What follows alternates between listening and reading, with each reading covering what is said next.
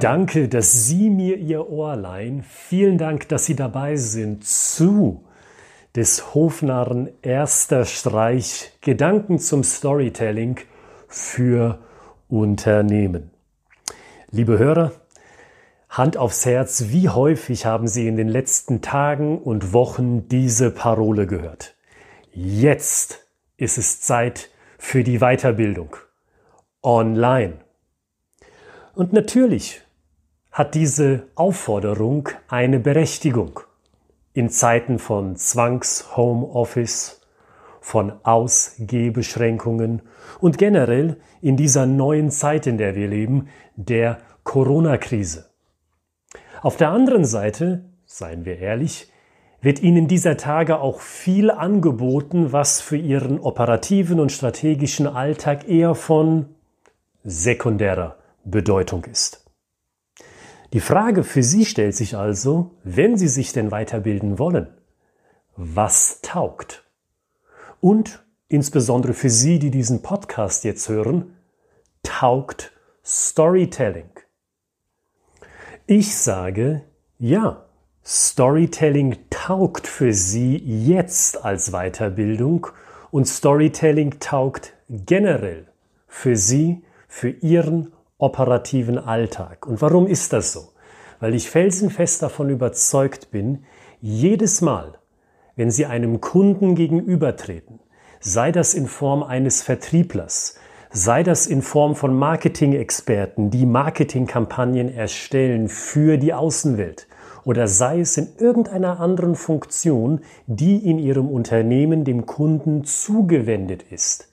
In all diesen Fällen müssen Sie eins im Kopf des Kunden erreichen.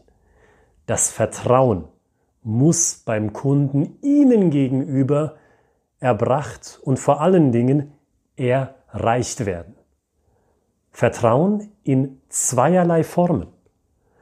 Einmal natürlich in die Person, in der Regel den Außendienstler, in manchen Fällen auch des Innendienstlers, also der zuständig ist oder die zuständig ist für die Vorqualifizierung, die dann weitergereicht wird an den Außendienst.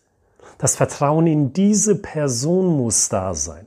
Zum Beispiel, kennt sich diese Person wirklich mit unserem Markt aus? Hat sich diese Person, der Außendienstler, der Innendienstler, wirklich mit uns und unseren einzigartigen Problemen beschäftigt oder ist das so ein 0815-Pitch, den die Person schon x-mal bei y verschiedenen Kunden und Interessenten angewandt hat? Und vielleicht das Wichtigste, so toll die Lösung vielleicht auch klingen mag, also das Produkt oder die Dienstleistung, funktioniert die Implementierung in meinem Kundenunternehmen. Sie sehen schon, auf Ebene der Person gibt es viele Hürden zu überspringen, bis man dieses hochgelobte Ziel Vertrauen erreicht hat.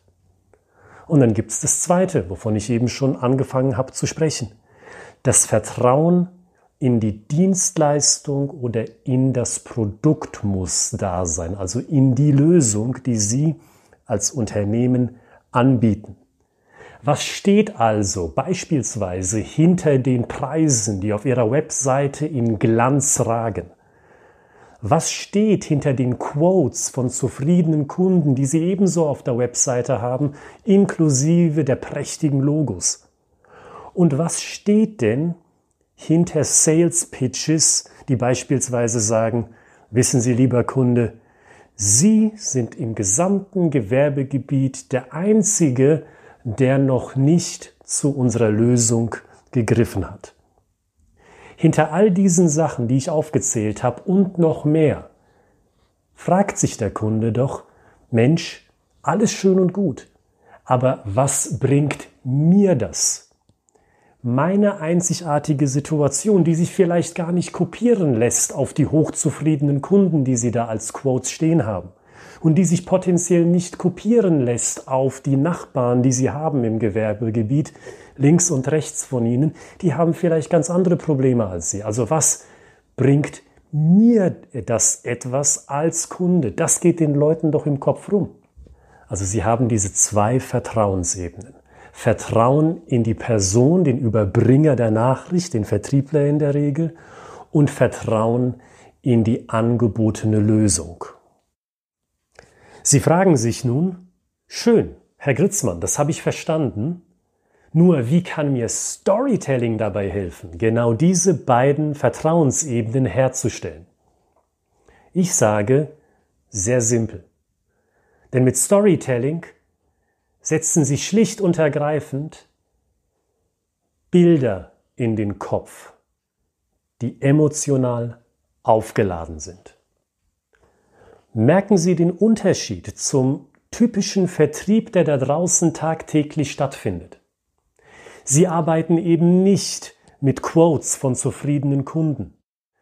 Sie arbeiten eben nicht mit den Preisen, die sie gewonnen haben für ihre Lösungen, die sie wie eine Monstranz vor sich herhalten. Und sie arbeiten eben nicht mit Zahlen, mit Daten und mit Fakten. Kurzum, sie versuchen nicht, den Kunden rational von ihrer Dienstleistung oder von ihrem Produkt zu überzeugen. Im Gegenteil, sie versuchen, die emotionale Ebene des Kunden zu erreichen, indem sie ihm emotional aufgeladene Bilder in den Kopf setzen. Plural. Mehrere. Fürs Erste, auf die Basis bezogen, reichen zwei. Das erste Bild, das zeugt von einer Situation, also dem Austausch zwischen Menschen in einer bestimmten Situation eben. Und diese Situation zeigt, wo der Kunde in seinem operativen Geschäft an seine Grenzen des Machbaren kommt. Wo ist die Hürde drin, die den Kunden daran hindert, auf dem Markt so zu agieren, wie er es gerne möchte? Und das zweite Bild, das zeigt das Spiegelbild. Das zeigt, in welcher Situation kann sich der Kunde sehen, in der er das Produkt, das Sie anbieten, die Dienstleistung, die Sie anbieten, tatsächlich benutzt. Und was bringt es dem Kunden?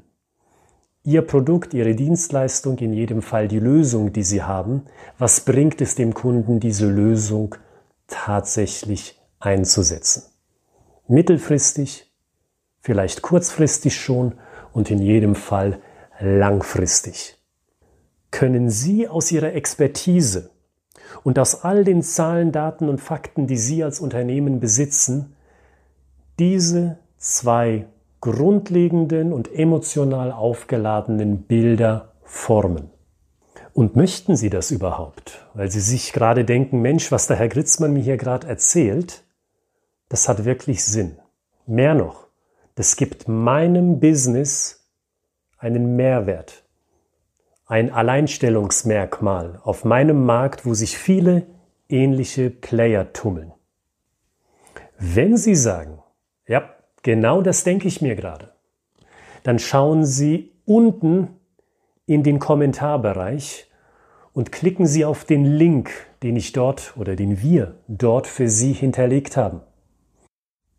Dort finden Sie unser Seminarangebot in Zeiten von Corona, natürlich auch online.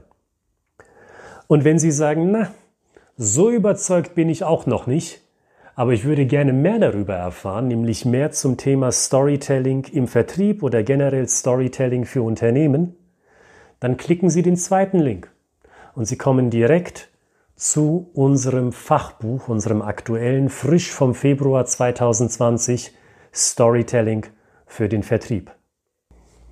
Und wenn Sie sich sagen, Herr Gritzmann, wissen Sie was? Ich habe Ihnen gerne zugehört in diesen knapp zehn Minuten, in denen wir miteinander hier verbracht haben, dann kommentieren Sie diese Episode, wo Sie sie auch finden, und freuen Sie sich auf Episode Nummer zwei.